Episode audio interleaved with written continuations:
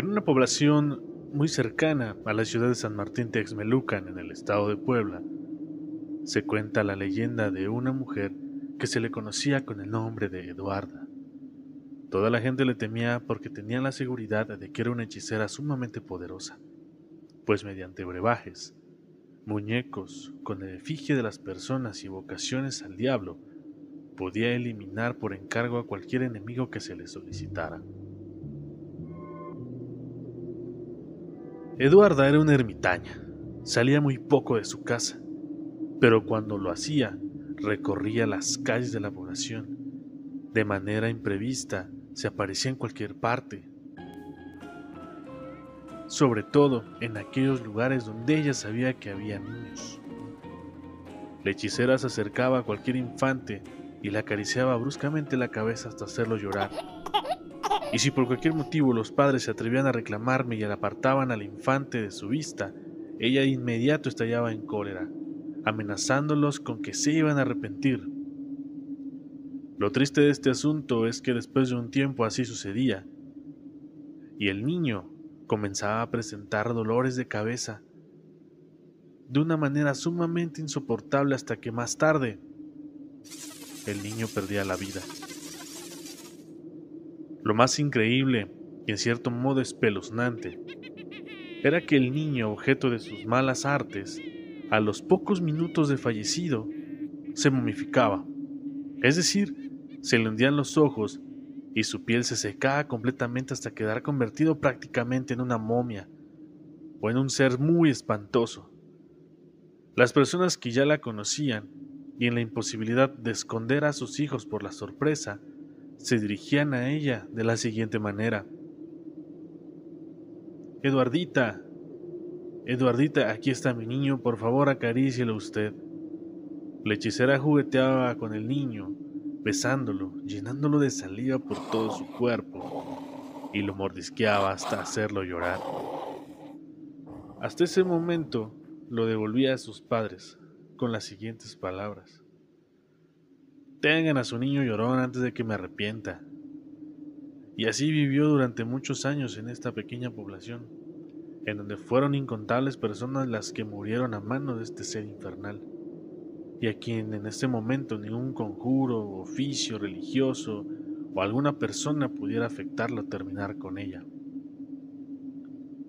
Dentro de las desesperaciones de la población, en una ocasión fue traído de la ciudad de San Martín un sacerdote que se le consideraba virtuoso por sus buenas acciones.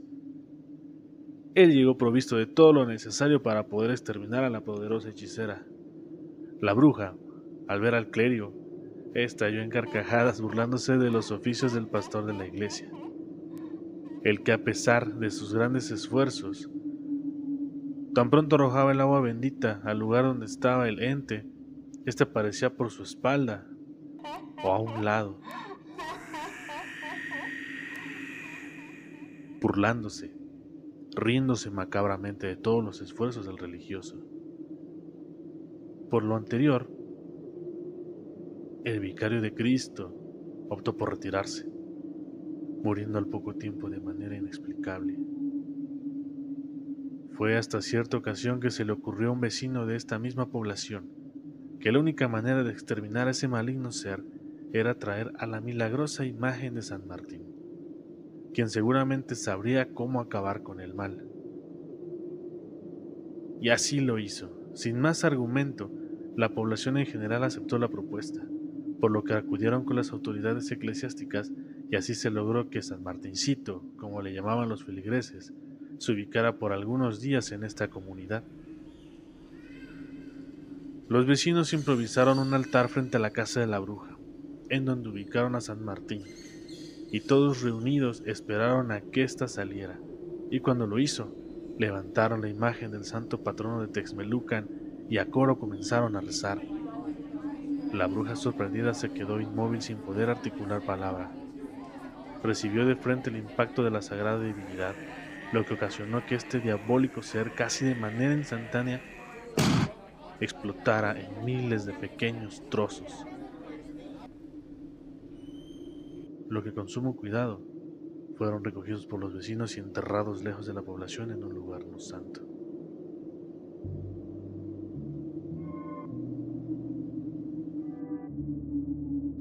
Cuentan los vecinos que el espectro de la bruja apareció durante mucho tiempo en las calles de la misma población, profiriendo amenazas en contra de ellos. Y para terminar con aquel mal, su tumba fue rodeada de imágenes religiosas y bendecida en repetidas ocasiones.